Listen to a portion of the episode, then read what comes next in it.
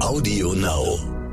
Man muss echt nicht für andere Menschen sprechen. Das ist auch total schwierig. Total schwierig mal zu sagen, bevor ich agiere, auch wenn ich in der Machtposition bin, versuche ich den Leuten zuzuhören, die dann von dieser Aktion quasi einen Vorteil oder einen Nachteil haben.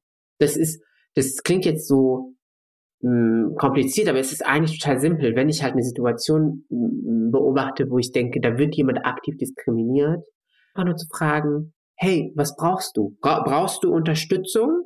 Ich könnte, was kann ich tun? Und dann wird eine Antwort kommen. Und wenn die Antwort heißt, nee, ich kann das selbst managen, dann ist das halt so. Stern nachgefragt. Selbstverständlich bin ich kein Rassist. Ich vermute, das würde so oder so ähnlich fast jeder von sich sagen. Aber stimmt das auch? Spätestens seit den Anschlägen von Hanau oder der Black Lives Matter Bewegung im vergangenen Jahr dürfte wohl klar sein, dass Rassismus in unserer Gesellschaft ein großes und sogar ein strukturelles Problem ist. Und ein Teil des Problems sind wir alle. Denn ich bin ja noch lange nicht frei von rassistischem Denken, nur weil ich darauf achte, keine abwertende Sprache zu benutzen. Mein Name ist Stefanie Helge. Ich bin Blattmacherin beim Stern. Der Autor Mohammed Amjahid, mit dem ich gleich sprechen werde, berichtet in seinem neuen Buch Der weiße Fleck von Situationen und Gesprächen, die einen tief in uns verwurzelten Rassismus offenlegen. Einen, den wir als weiße Deutsche oft nicht einmal bemerken. Mohammed Amjahid, der marokkanische Wurzeln hat, begegnet er jedoch täglich. Aber bevor ich mit ihm spreche, kommt hier noch der Werbeblock. Die heutige Folge des Podcasts ist nämlich gesponsert von Amazon Prime Video. Und jetzt folgt ein Programmhinweis. Auf Amazon Prime Video finden Sie jetzt eine neue Serie mit acht Teilen, deren Titel Ihnen vielleicht bekannt vorkommt. Wir Kinder vom Bahnhof Zoo. Die filmische Neuinterpretation des internationalen Bestsellers von 1978 folgt sechs Jugendlichen von Anfang ihres schicksalhaften Zusammentreffens bis zum bitteren Ende. Christiane F. und ihre Clique wollen die Probleme mit Eltern, Lehrern und anderen Spießern in ihrem Leben hinter sich lassen und sie tauchen ein in das pulsierende Westberliner Nachtleben. Christiane, Babsi, Stella, Benno, Axel und Michi leben ohne Regeln und Einschränkungen. Sie feiern das Leben und probieren alles aus, was sich ihnen bietet. Und es dauert nicht lange, bis sie tief im Strudel der düsteren Drogenszene Berlins versinken, dort wo Prostitution und auch der Tod an der Tagesordnung sind. Der ständige Rausch droht nicht nur ihre Freundschaft zu zerstören, er bringt sie auch dem Abgrund gefährlich nah. Weitere Infos zur Serie hören Sie noch in der Mitte dieser Podcast-Folge oder Sie schauen unter amazon.de slash Prime Video. Zurück zu Stern nachgefragt. Wir sprechen heute über versteckten Rassismus und was man dagegen tun kann. Herzlich willkommen bei Stern nachgefragt, Mohammed Amjahid. Ich bin froh, dass Sie da sind. Danke für die Einladung. Herr Amjahid, bitte erklären Sie mir, was ist eine Süßkartoffel? Um das zu erklären, müsste ich einmal einen Schritt zurückgehen und ähm, das Wort Kartoffel erklären. Also es ist was, was glaube ich alle Zuhörerinnen und Zuhörer kennen. In der urbanen Sprache bezeichnet äh, Kartoffel äh, erstmal eine, eine weiße deutsche Person. Das ist ein spielerischer Begriff als Antwort auf diese ganzen Diskurse über sogenannte Menschen mit Migrationshintergrund. Wir können da später darüber sprechen, warum ich zumindest diesen, dieses Wort Migrationshintergrund nicht so mag. Mhm. Aber Kartoffel bezeichnet erstmal weiße Menschen, also jene ohne diesen Migrationshintergrund. Okay, und die Süßkartoffel? Das ist quasi nochmal die Weiterentwicklung. Süßkartoffel meint eigentlich Menschen, die weiß sind und gleichzeitig Verbündete sind für alle, die von Rassismus betroffen sind. Was bedeutet das? Also jene, die quasi ihre Position und ihre Privilegien reflektieren und verstanden haben und versuchen, im Sinne einer friedlichen Gemeinschaft verletzbaren Minderheiten Unterstützung anzubieten. Mhm. Das sind Süßkartoffeln. Das heißt, man muss sich das so vorstellen, wenn man als Süßkartoffel bezeichnet wird, das ist so ein kleines Wappen, das man dann bekommt. Wie ein Kompliment. Also es ist, das ist ein Kompliment. Mhm. genau. Und äh, diese Menschen hatte ich dann auch bei, äh, beim Schreiben meines neuen Buches, Der weiße Fleck, natürlich auch im Sinn. Wie oft begegnen Sie Menschen, die wirklich und ehrlich auch daran interessiert sind, ihre vielleicht auch unabsichtlichen rassistischen Verhaltensmuster wirklich zu ändern? Also wie oft begegnen Ihnen Süßkartoffeln oder Leute, die gern eine werden wollen? Zum Glück äh, schon oft. Äh, das äh, gehört zur Realität, ähm, dass vor allen Dingen in den vergangenen Jahren mehr und mehr Menschen ich habe ja 2017 mein erstes Buch geschrieben und dort strukturellen Rassismus erstmal überhaupt ja erklärt oder versucht sichtbar zu machen. Danach haben andere Autorinnen und Autoren das aus ihren Perspektiven dann gemacht. Und seitdem ich dieses Buch, dieses erste Buch geschrieben habe, hatte ich viele, viele Lesungen. Wir können uns vielleicht noch an die alten Zeiten erinnern, wo man sich zusammen treffen konnte, oh, physisch ja. an einem Ort, genau. Und da waren sehr, sehr viele sehr interessierte Menschen, die äh, wirklich ganz genuin aus einem Verantwortung, aus einer gesellschaftlichen und politischen Verantwortung heraus, äh, aus dem Gefühl heraus, dass man wirklich auch diese unbewussten Privilegien und strukturellen Diskriminierungen, dass man die reflektieren möchte, haben mich diese Leute gefragt, was nun, was kann man eigentlich machen? Mhm. Und das ist ja eigentlich, wenn man diese, äh, diese, diese Bereitschaft mitbringt, als weiße, nicht von Rassismus betroffene Person, ähm, etwas zu verändern. Das ist so die Grundlage für zur Werdung, dass man quasi eine Süßkartoffel wird. So in Klammern, es geht natürlich mir aus meiner Perspektive immer darum, Rassismen zu beschreiben und aufzuzeigen, aber das kann man mit anderen wichtigen Kategorien auch durchspielen. Also ich als Cis-Mann, also als jemand, der sich mit dem äh, angeborenen Geschlecht identifiziert, ja. möchte ein äh, Ally oder ein Verbündeter für alle Transmenschen sein. Mhm. Also es geht da nicht nur um Rassismus, sondern es geht um Diskriminierung genau. im Allgemeinen. Um, ne? Im Allgemeinen, also Menschen ohne Behinderung, wie können wir quasi dafür sorgen, dass äh, die Gesellschaft und der Alltag inklusiver wird für Menschen mit Behinderung. Da müssen wir genau diesen Betroffenen zuhören aber das nur so als Beispiel. Männer äh, im, im, beim Thema Sexismus und Frauenfeindlichkeit ja. und so weiter und so fort. Das nur so als andere Beispiele, dass dieses Thema quasi Süßkartoffel oder Verbündete größer ist. Mhm. Ich habe in Ihrem Buch gelernt, dass es wichtig ist, sich als weißer Mensch erstmal seiner Position in der Gesellschaft klar zu werden, um auch eben so verdeckte rassistische Verhaltensmuster überhaupt zu erkennen. Ja, also bei anderen und auch bei sich selber. Sie haben jetzt gerade eben selber gesagt, die privilegierte, äh, vielleicht weiße Mehrheitsgesellschaft, das ist auch so ein Begriff, der in Ihrem Buch oft auftaucht. Viele Leute würden sich ja selber gar nicht so unbedingt als privilegiert wahrnehmen. Sie dröseln das aber in Ihrem Buch ganz toll auf, finde ich, wieso sie es sind. Können Sie das so ein bisschen zusammenfassend sagen, warum für Sie weiße Menschen oft auch einer privilegierten Mehrheitsgesellschaft angehören?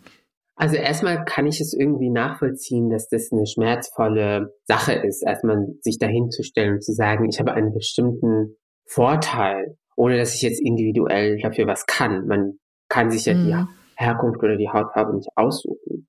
Ähm, und ähm, sehr, sehr viele, also wir haben gerade gesprochen, dass ich mit vielen zum Glück Süßkartoffeln dann auch im Austausch bin, aber ich habe halt auch Kontakt beziehungsweise mit vielen Menschen gesprochen, die sich eher dagegen wehren, genau diese Privilegien wahrzunehmen, die sie halt mitbringen.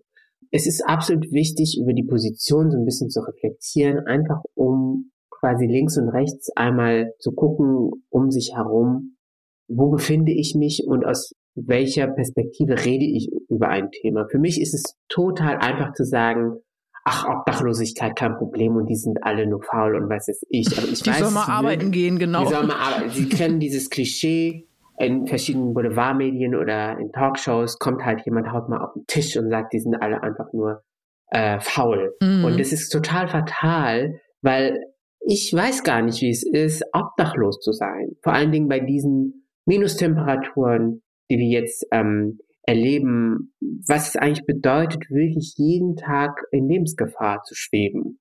Und da einmal, bevor ich, das bedeutet nicht, dass ich nicht darüber reden kann, aber es ist, glaube ich, schon für das Thema immer sehr, sehr gut, wenn man einmal innehält und sagt, aus welcher Position spreche ich jetzt eigentlich über ein bestimmtes Thema. Und deswegen ist es wichtig, als weiße Person über weiße Privilegien einmal zu reden, Bücher zu lesen, gerne auch meins, es geht halt darum, ähm, dass man ganz einfach sagen kann, ach, diese ganzen Menschen aus Afrika, wie es ja immer heißt, oder diese Geflüchteten, die kommen hierher, was fällt denen eigentlich ein? Jetzt in Corona-Zeiten ist schwierig, aber normalerweise können sie und kann ich jetzt auch mittlerweile, weil ich deutscher Staatsbürger bin, einfach in ein Flugzeug steigen, egal wohin fliegen. Man, man versteht überhaupt gar nicht als privilegierte Person, wie es ist, dass man sich nicht bewegen kann, äh, quasi über Staatsgrenzen hinweg.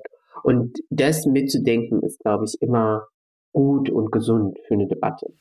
Sie haben ja die Erfahrung gemacht, dass es äh, viele Leute gibt, die halt ja regelrecht aggressiv auch darauf reagieren, wenn man ihnen so ihre Privilegien deutlich macht oder sogar kritisiert. Äh, können Sie da ein Beispiel geben? Also was ich nicht äh, meine in meinem Buch sind so Hardcore-Nazis oder ich sag jetzt mal AfD-Funktionäre oder Wähler. So total weggedriftete, genau, die meinen so total, Sie nicht, ne? Die erreiche ich gar nicht mehr. Also die, die wollen mir auch nicht zuhören, da gibt es auch keinen Common Ground sozusagen, damit wir uns irgendwie austauschen können. Die, mhm. die sagen ja eigentlich mehr oder weniger, deine Existenz hier ganz physisch einfach in diesem Land stört uns und wir wollen das ändern. Und was soll ich, das, da gibt's auch keine Kompromisse. Ich kann ja nichts anbieten, quasi. Es geht mir aber eher um jene, die ganz oft auch in vielen Medien oder von PolitikerInnen als die sogenannte Mitte der Gesellschaft bezeichnet werden. Die sich vermutlich auch selber äh, niemals als genau. vielleicht rassistisch denkend äh, empfinden auch selber, ne?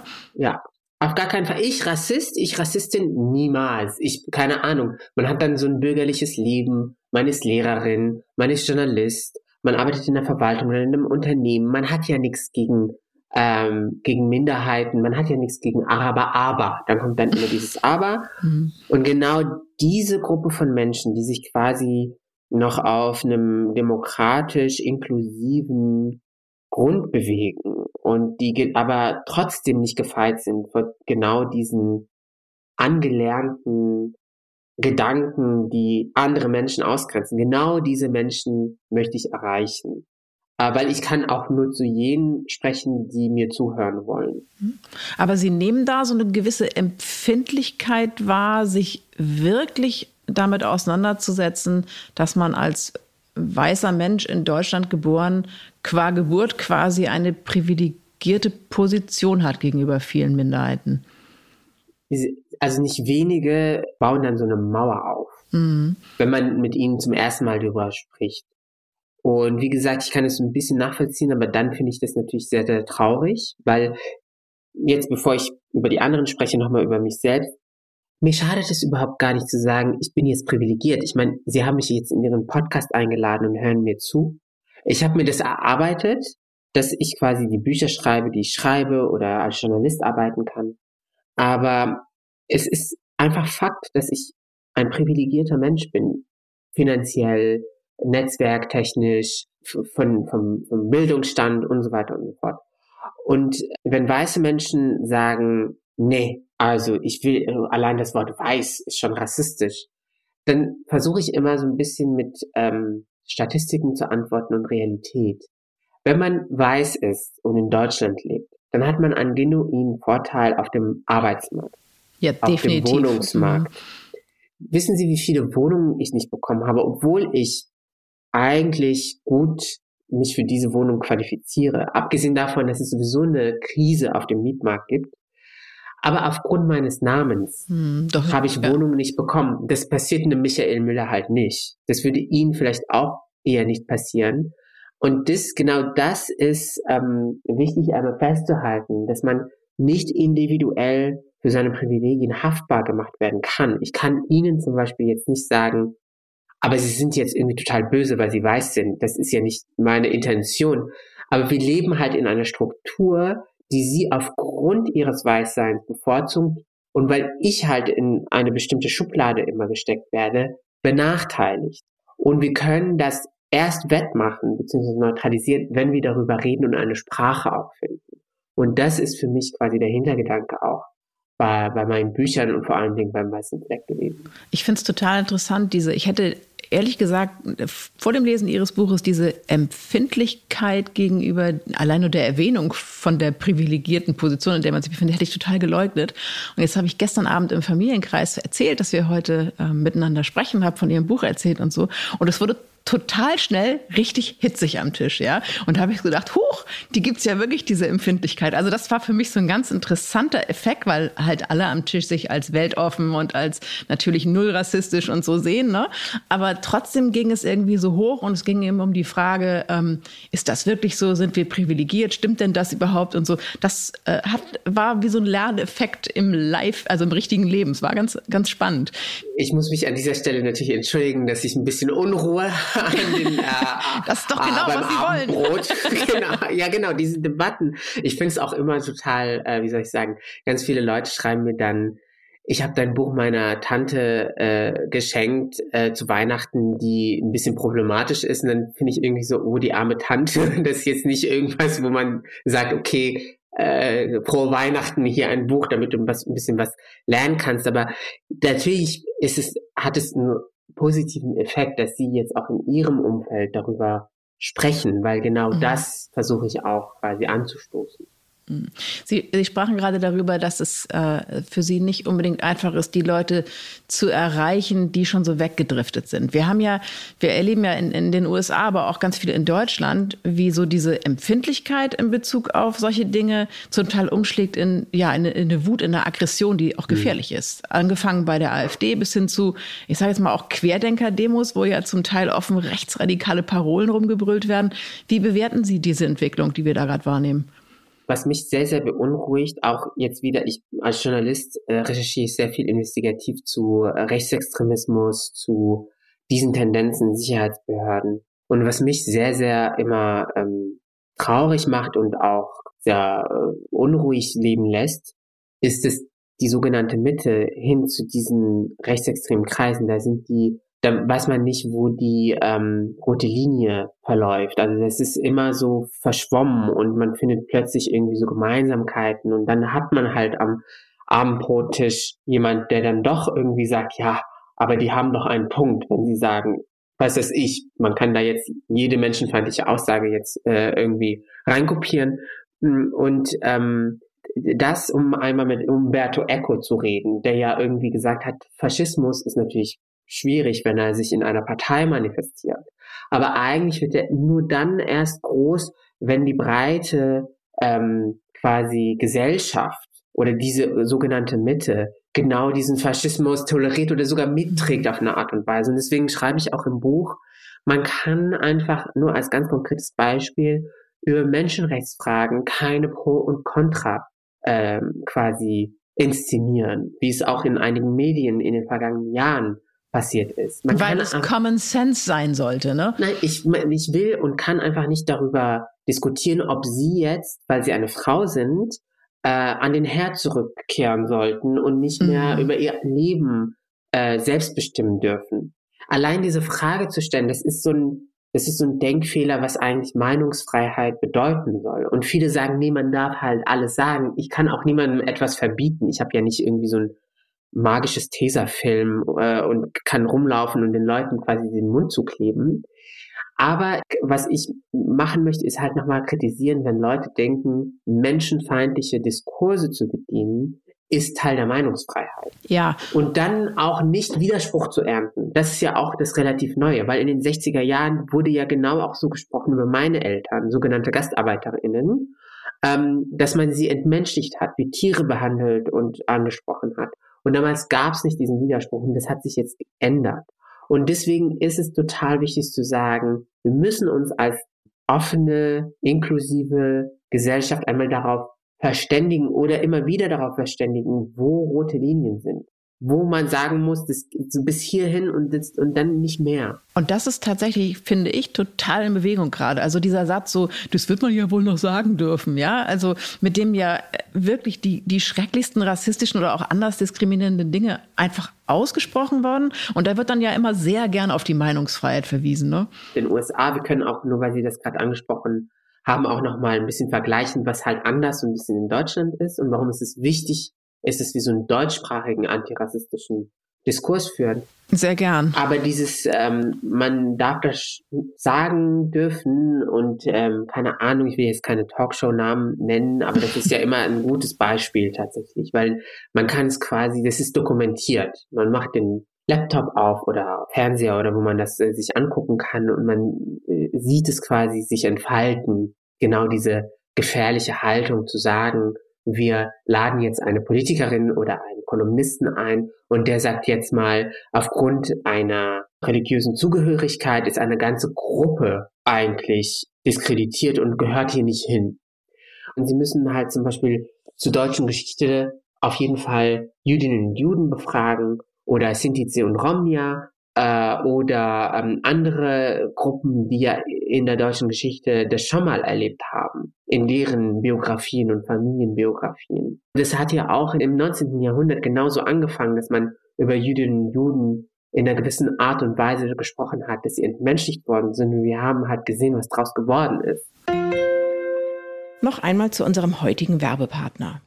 In der neuen Serie Wir Kinder vom Bahnhof Zoo von Amazon Prime Video wird die berühmte Clique rund um Christiane F. von einem hochkarätigen Newcomer-Cast gespielt. Die zwei Produzenten des Amazon Originals, Oliver Berben und Sophie von Uslar, haben der mitunter schockierenden, definitiv aber kontroversen und fesselnden Serie zusammen mit dem namhaften Regisseur Philipp Kadelbach und der Head-Autorin Annette Hess eine ganz besondere Stimmung verliehen. Georgia Brown, Direktorin European Originals bei den Amazon Studios, kommentiert den Serienstart folgendermaßen. Wir Kinder vom Bahnhof Zoo ist ein bedeutsames literarisches Werk und bewegt bis heute viele Menschen, nicht nur in Deutschland, sondern europaweit. Die Serie greift die Geschichte von damals neu auf und gibt den Geschehnissen einen modernen Blick. Wir sind davon überzeugt, dass die Hintergründe so aktuell wie eh und je sind und unsere Prime-Mitglieder in ihren Bann ziehen werden. Wenn Sie mehr zu dieser Serie erfahren wollen, gibt es weitere Infos in den Show Notes oder unter amazon.de slash Prime Video. Es geht nicht um das über Menschen sprechen, sondern um das mit Menschen genau. sprechen. Mhm. Und das mit Menschen sprechen ist anstrengend und es macht Arbeit. Und äh, da muss man auch sich ein bisschen ja zusammenreißen, um zuzuhören, weil es gibt auch viel Wut und Emotionen, die total berechtigt sind. Aber über Menschen reden, das ist wirklich vorgestern. Und mit Menschen sprechen, das ist die einzige Möglichkeit, äh, wirklich auch wichtige Fragen gemeinsam zu behandeln. Wo Sie vorhin die rote Linie ansprachen. Ich finde es total schwierig, diese rote Linie ganz klar zu definieren, auch für Medien. Also wir fragen uns ja als Medien auch immer wieder, gehört es jetzt so zur unabhängigen Berichterstattung dazu, alle Seiten? Also seien sie auch noch so radikal zu Wort kommen zu lassen? Oder hat man, haben Medien und Menschen die Verpflichtung, sich selbst und anderen Grenzen zu setzen? Da würde mich Ihre Meinung zu interessieren. Also ich glaube, allgemein kann man das sowieso schlecht besprechen, was diese roten Linien sein sollen. Das muss man immer von mhm. Situation mhm. zu Situation machen. Das macht es auch so ein bisschen flexibler und nicht so dogmatisch. Ähm, und dann ist es ja Aufgabe von uns JournalistInnen, wirklich auch das bestmögliche Produkt zu erstellen, journalistisch betrachten, fair zu berichten, journalistische Standards einzuhalten und wirklich auch keine Informationen quasi unter den Tisch fallen zu lassen. Ich kann aber mir wirklich als Journalist rausgreifen, die, die, die Notwendigkeit zu sagen, wenn jemand in einer Redaktion zum Beispiel plötzlich ein Essay, sagen wir mal, darüber äh, schreiben sollte, ob Menschen im Mittelmeer ertrinken sollen oder nicht.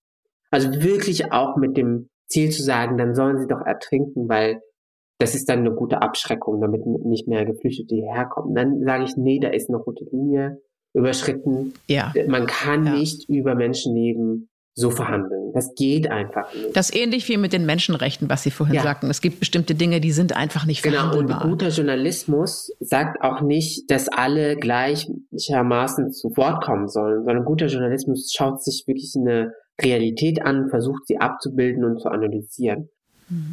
Das ist ja jetzt, worüber wir gerade gesprochen haben, bezieht sich ja auf die Medien. Wenn wir nochmal einen Schritt rausgehen aus der Professionalität und zurückgehen in den, in den Alltag ganz normaler Menschen, auch da muss man ja über diese roten Linien miteinander verhandeln.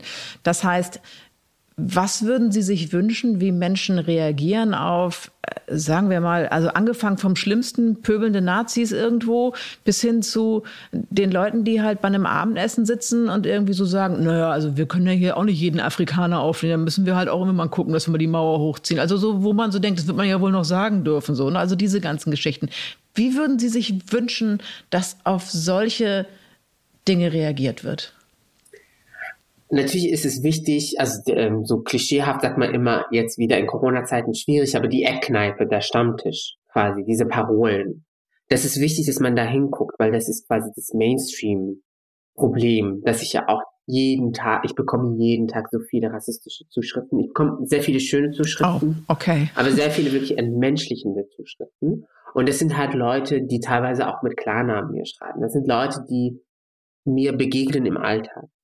Das sind das so zwei, drei nee, oder sind nee, das viele? Das sind wirklich auch pro Tag mindestens zweistellig, immer mehr als 10, 20, das ist 50, je nachdem, wenn ich bei Ihnen im Podcast äh, vorkomme, ich bin mir absolut sicher, danach kommt wieder eine kleine Welle. Wenn ich im Fernsehen irgendwo spreche, dann kommt eine, das ist halt, das gehört zu Deutschland.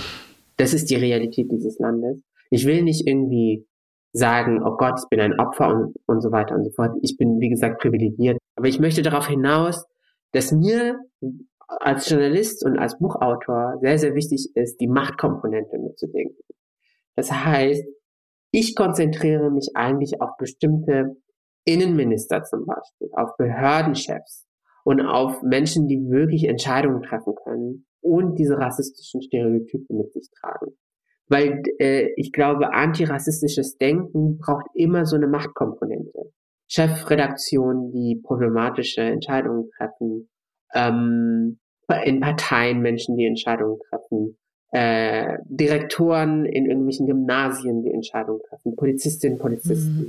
Also quasi Leute, die ihre Machtposition dafür nutzen können, etwas zu verändern, sollten das auch tun. Und da auch wieder die Frage, wo positioniere ich mich in der Gesellschaft? Und Sie haben das in Ihrem Buch so schön formuliert, äh, irgendwie in, so im Sinne von, wer stellt hier eigentlich die Fragen und wer gibt die Antworten? Ja, ähm, dass man sich halt klar macht, dass die Macht, die man hat in seiner Position, dass man die auf, äh, auf eine sehr differenzierte Art und Weise nutzen soll. Und vor allen Dingen, die, der erste Schritt wäre, erstmal diskriminieren zu lassen, also aktiv zu, nicht mehr zu diskriminieren. Also wenn ich zum Beispiel ein Unternehmen habe und Leute einstelle, nicht sage, ah, die trägt Kopftuch, die wird hier nicht bei mir arbeiten, sondern zu sagen, mm, ich, mm. ich nutze jetzt meine Machtposition, wo ich eine ganz konkrete Entscheidung treffen kann und versuche genau meine Privilegien und diese Strukturen, in denen wir leben, zu reflektieren und dann davon losgelöst die Entscheidung zu treffen, zu sagen, die beste Person und die bestqualifizierteste Person wird jetzt hier eingestellt. Und es passiert Herkunft, Name, äh, ähm, ähm, sozialer Status, Geschlecht, sexuelle Orientierung und so weiter. Und das passiert zu selten. Äh, es ist utopisch zu denken, ich kann quasi an die Supermarktkasse gehen und da darauf pochen, dass die Mitarbeiterinnen und Mitarbeiter dort bitte nach, äh, nach ihrer Schicht nochmal antirassistische Hausaufgaben machen. Aber ich sag irgendwie, Horst Seehofer ist fein raus. Nein, natürlich, wenn ich über Probleme bei den Sicherheitsbehörden und Sicherheitsbehörden sind in diesem Land eine Gefahr für von Rassismus betroffene Menschen. Das muss man, das ist ja absolut absurd. Äh, können Sie das kurz erklären noch einmal, das für, für, für all jene, die das jetzt in dem Einsatz vielleicht nicht ganz verstanden? Also diejenigen, die ja als Freund und Helferinnen äh, bezeichnet werden, das sind ja verschiedene Polizeibehörden, weil in Deutschland föderales ja. System haben wir nicht die Polizei, sondern verschiedene Polizeibehörden. Und von Rassismus betroffene Menschen erleben genau die Repräsentanten und Repräsentantinnen dieser Polizeibehörden, also der Sicherheitsbehörden, als Bedrohung und als Gefahr man geht über die Straße und wird halt einfach so kontrolliert, weil man halt so aussieht, wie man aussieht. Nur weil man auftaucht, ist man schon unter Verdacht quasi. Nur weil man die falsche Hautfarbe, die vermeintlich falsche Hautfarbe hat oder weil man halt äh, den vermeintlich falschen Familiennamen hat. Bei der Polizei ist halt die Frage, für wen arbeitet die Polizei und vor wem soll die Polizei wen schützen? Also ich, ähm, also vor allen Dingen, nachdem ich monatelang Dokumente ausgewertet habe. Und dazu brauchen wir einen eigenen Podcast, glaube ich. wie Polizeiarbeit funktioniert in Deutschland, aber auch in anderen weißen Mehrheitsgesellschaften, kann ich wirklich auch sagen, es ist nicht in meinem Sinne für meine Sicherheit gestaltet, so wie dieses System, Sicherheitssystem funktioniert. Wenn Sie das Thema Sicherheit ansprechen und auch die Unsicherheit, die sich daraus ergibt, einfach im ganz normalen Alltag unterwegs zu sein, wenn man nicht äh, aussieht wie alle anderen in diesem Land. Ja, ähm, was ich interessant fand in Ihrem Buch war, dass wenn es eine akute Bedrohung, sei sie verbal oder auch wirklich körperlich auf der Straße gibt, dass Sie sozusagen die Empfehlung gegeben haben, ähm, eher die betroffene Person anzusprechen und zu sagen, kann ich Ihnen helfen, mhm. als irgendwie zu sagen, ey, jetzt lassen Sie mal den Mann in Ruhe, weil es äh, im Prinzip bedeutet, dass man sich auch wieder quasi über denjenigen, der bedroht wird, stellt. Habe ich mir jetzt nicht so richtig klar ausgedrückt, aber ich glaube, Sie wissen, worauf Doch. ich hinaus will, ne? Doch, genau. Also das ist, ähm, es gibt ja immer so ganz viele Parallelen, wie gesagt, zu anderen Bereichen. Und aus feministischer Sicht ist es ja diese klassische Situation, wo Männer sich vor Frauen stellen, ohne sie mal gefragt zu haben, ob, ob die genau. das wollen oder nicht. Also so dieser Beschützerinstinkt, den wir Männer ja alle irgendwie antrainiert bekommen und so werden wir sozialisiert. Und so ist es immer auch ganz wichtig, darauf zu achten, nicht paternalistisch zu werden. Also mhm. das ist ja auch immer, ich bin ja auch, ich bin ja ein Dauernörgler. Also ich werde bezahlt, damit ich halt nörgle und schlechte Stimmung verbreite die ganze Zeit. genau. Und ähm, dann komme ich halt irgendwie zu Menschen, die sich zum Beispiel in Vereinen engagieren, in der äh, Hilfe für Geflüchtete und versuche das kritisch zu analysieren und zu sagen, warum, warum gehen sie eigentlich dahin als weiße Person und investieren ihre Zeit und ihre Freizeit? Ist es eigentlich, kommt es eigentlich auch aus so einem Helfersyndrom, Helferinnen-Syndrom?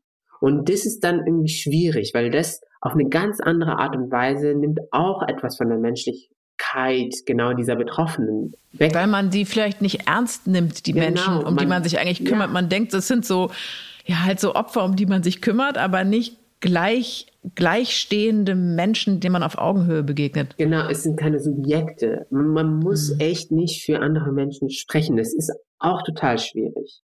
Total schwierig mal zu sagen, Bevor ich agiere, auch wenn ich in der Machtposition bin, versuche ich den Leuten zuzuhören, die dann von dieser Aktion quasi einen Vorteil oder einen Nachteil haben. Das ist, das klingt jetzt so mh, kompliziert, aber es ist eigentlich total simpel. Wenn ich halt eine Situation beobachte, wo ich denke, da wird jemand aktiv diskriminiert, einfach nur zu fragen, hey, was brauchst du? Bra brauchst du Unterstützung? Ich könnte, was kann ich tun? Und dann wird eine Antwort kommen. Und wenn die Antwort heißt, nee, ich kann das selbst managen, dann ist das halt so. Ich finde das einen total spannenden Gedanken, den ich noch nie so gedacht habe. Ja, also ich würde jetzt immer so denken, wenn irgendwer rumpelt, würde ich, würde ich quasi den, den Aggressor angehen und sagen, jetzt lassen Sie das mal. Aber Sie haben natürlich total recht. In dem Moment, wo ich die Person frage, kann ich Ihnen helfen, dann, dann, dann erkenne ich quasi die Eigenständigkeit dieser Person viel eher an. Da fällt mir auch noch was ein, was ich in Ihrem Buch wirklich überraschend auch ein bisschen lustig fand. Und zwar gibt es ja wohl offensichtlich eine Menge Weiße, die sich total gern selbst als diskriminierte Minderheit sehen und sich so auf so eine ganz schräge Art na, so eine verbrüdern wollen. Können Sie zum Beispiel, können Sie das Beispiel von dieser Katjes-Kampagne nochmal erzählen? Oh mein Gott, diese Katjes-Kampagne. Diese Kampagne, ähm, muss man noch dazu sagen, die hat ja ähm, abgezielt auf ähm, alles Veggie bei uns, ja. Also da war ja, war sozusagen, war halt eine Muslima drauf, aber es war eben auch, ähm, sprach eben genau. Veganer an in dieser Kampagne. Genau, und plötzlich äh, haben sich Veganer äh, dargestellt, als wären sie eine verletzbare Gruppe, die in Gefahr ist. Und ich so, wenn du dir ähm, ein veganes Lifestyle leisten kannst und wirklich im veganen Supermarkt für das 18-fache als im Discounter quasi deine Einkäufe besorgen kannst, dann bin ich mir so ein bisschen unsicher, ob du dich mit wirklich verletzbaren Minderheiten vergleichen kannst, zum Beispiel Jüdinnen, Juden mhm. oder ähm, schwarze Menschen oder queere Menschen zum Beispiel. Und das begegnet mir aber an so vielen Stellen. Ich hatte diesen einen Katholiken einmal bei einer, bei einer Lesung, der kam zu mir nach der Lesung und war sich absolut sicher, heute, jetzt, im Hier und Jetzt, Katholiken sind diejenigen, die wirklich in der größten Gefahr sind. Und das habe ich auch im Buch beschrieben, wo ich denke. In Deutschland. In Deutschland im Hier und Jetzt. Wo ich sage, okay, es gibt eine äh, Geschichte von der Diskriminierung von Katholiken, zum Beispiel äh, in Großbritannien, äh, in Irland oder in den USA. Joe Biden mhm. ist ja erst der zweite katholische Präsident. Ja, nach hier. Ähm, nach John F. Kennedy. Äh, John F. Kennedy. Genau, Kennedy. Und äh, das will ich auch gar nicht irgendwie, äh, irgendwie quasi kleinreden, sondern es ist ein historischer Fakt. Aber wenn du als Katholik zu einem Juden zum Beispiel gehst und sagst, ich bin der eigentlich Diskriminierte, dann bist du halt ein Clown. Vor allen Dingen, wenn du halt in Bayern bist und die CSU regiert. Also ich meine, ich so, da hatte halt eine Partei dafür gesorgt, dass überall Kruzifixe mm, hängen mm. in öffentlichen Gebäuden. Ich kann mir gar nicht vorstellen, dass es jemand ernst nimmt. Aber äh, ist mal äh, nur so ein Gedankenspiel. Bei aller Absurdität in diesen Gedankengang, ne, sind, sind solche Leute, die sich verbrüdern wollen, zumindest mal sowas wie auf dem Anfang des richtigen Wegs, weil sie sich halt eben auf diese seltsame Art wenigstens darum bemühen, irgendeinen Schulterschluss zu haben? Welchen Schubs bräuchten die, damit man die auf den richtigen Weg bringt? Na, wenn ich das wüsste. Vielleicht könnten die natürlich mal ein Buch lesen und gucken, wie es wirkt, aber es geht wirklich darum, ich nenne das ja im Buch. Ähm, ich nenne das ja im Buch äh, Opferolympiade. Ganz tolles das heißt, Wort übrigens. So ein, das heißt, es ist so ein, so ein Wettlaufplatz. Ich kann, ich bin ja nicht mehr der Jüngste. Und ich kann mich so an ähm, Zeiten erinnern, wo es immer ganz toll war, im, im Lebenslauf zu sagen, wie privilegiert man war. Also, dass man aus gutem Hause kommt und man hat schon die und die Zeitung schon als Kind gelesen und zu Hause gab es immer die Bibliothek, wo halt all diese großen Philosophen dann standen mit ihren Werken. Und heute habe ich das Gefühl, haben vor allen Dingen einige weiße privilegierte alte weiße Männer, und ich habe nichts gegen alte weiße Männer, einige davon sind gute Freunde von mir. Aber genau diese Gruppe versucht quasi in dieser antirassistischen Welle, quasi die es jetzt gibt, weil sehr viele plötzlich für sich selbst sprechen können, da mitzusurfen und zu sagen, aber wir sind auch diskriminiert. Also so Kolumnisten. Die, die alten weißen die Männer, die so sagen, und jetzt hacken alle auf uns rum. Nein, aber es ist doch totaler Zirkus, wenn ein Kolumnist in einer großen, großen Zeitung, wo er vielleicht eine Million Leser und Leserinnen hat, wenn ein Kolumnist schreibt, ich darf gar nichts mehr sagen und schreiben. Hä? Du schreibst es doch gerade in deine Kolumne und das lesen eine Million Menschen. Was, das, das ist Opferolympiade. Da steckt sowas dahinter, dass man glaubt, sogenannte Opfer bekommen mehr Empathie oder mehr Aufmerksamkeit. Und es ist trau, ich will kein Opfer sein ich, äh, also du, ähm, Harald oder wie du heißt, du kannst Opfer sein, wenn du willst, aber ich will genau aus dieser Rolle ausbrechen, sagen, ich spreche für mich selbst und ich kann mich und andere empowern.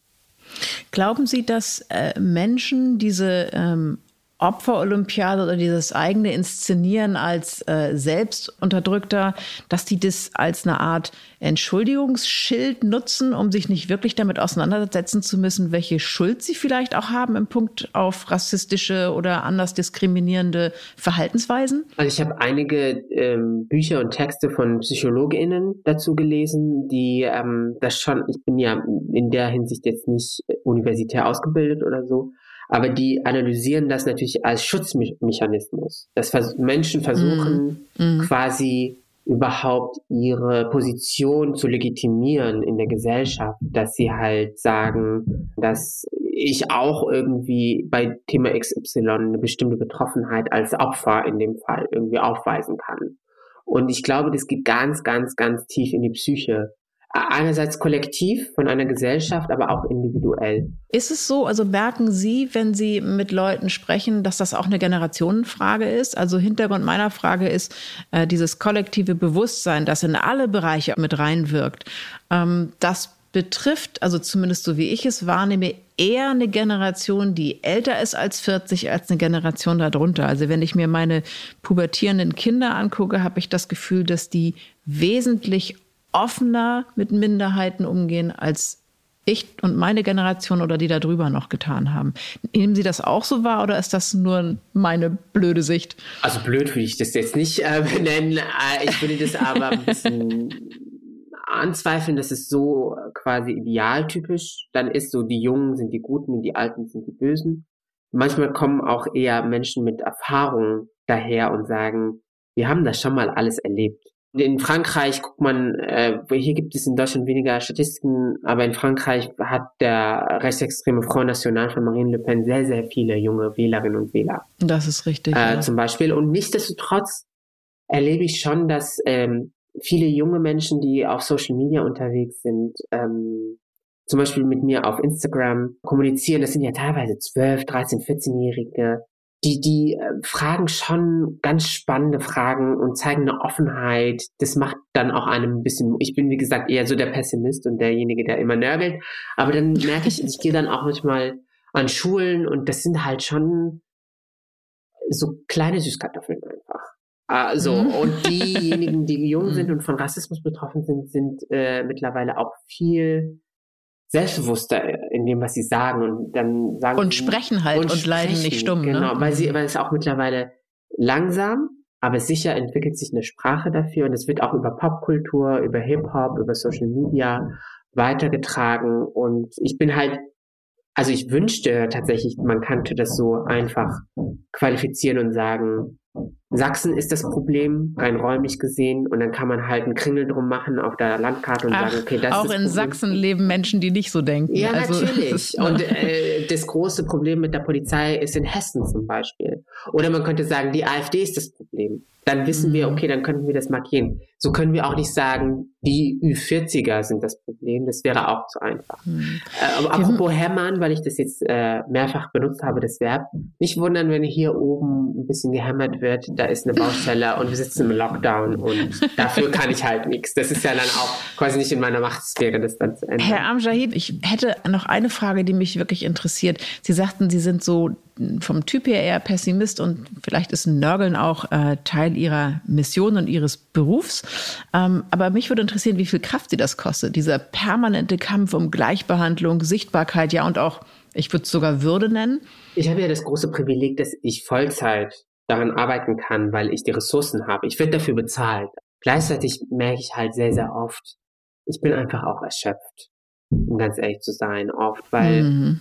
mh, mm, da meine Recherchearbeit und mein Expertentum, das ich mir angelesen habe und äh, auch an der Uni quasi angeeignet habe, zusammen mit meiner Betroffenheit quasi geht und jeden Tag quasi damit konfrontiert zu werden. Und dann will man einfach nur mal einkaufen gehen und der Sicherheitsmensch äh, im Einkaufszentrum verfolgt einen durch die rein. Und man fragt sich so, nur weil ich halt so aussehe, wie ich aussehe und Hoodie anhab, glaubst, glaubst du, ich klau jetzt hier rum? Und wenn mir halt Anwälte sagen, mhm. junge Menschen, die halt nicht weiß sind, werden, wenn sie beim Klauen erwischt werden, anders behandelt als junge weiße Mädchen zum Beispiel, die klauen, dann denke ich mir auch, irgendwas läuft falsch. Und genau das, dieses tägliche, sehr energieraubende jedes Mal sich ähm, quasi seine Existenz auch Erklärende. erklären mhm. zu müssen. Genau, genau, genau das.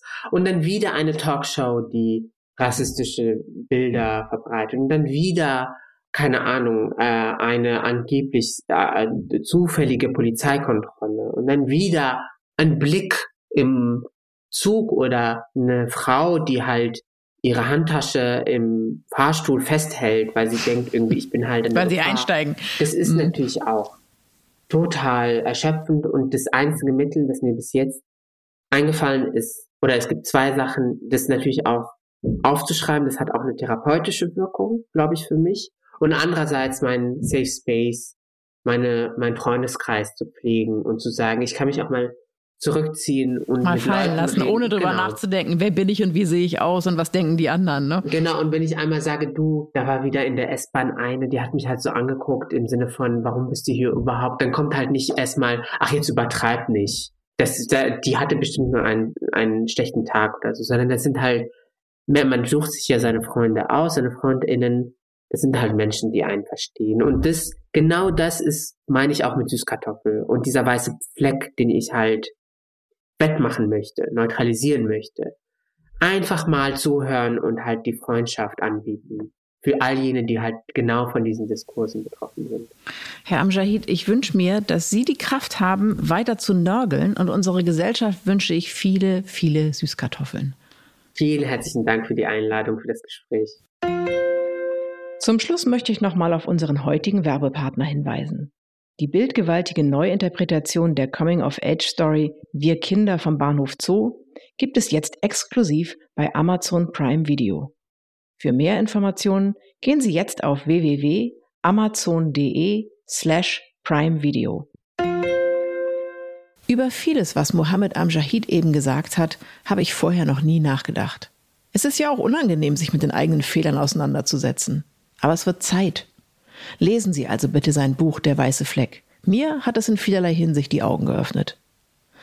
Wenn Ihnen dieser Podcast gefallen hat, können Sie uns gern bewerten. Oder Sie abonnieren uns und verpassen keine Folge mehr. Ich wünsche Ihnen, dass Sie den Mut haben, sich Ihren eigenen Schwächen zu stellen, damit unsere Gesellschaft offen ist für alle Menschen. Und zwar wirklich für alle. Ihre Stefanie Helge. Stern nachgefragt. Dieser Podcast ist Teil der Initiative Zeit, die Dinge neu zu sehen. Audio Now.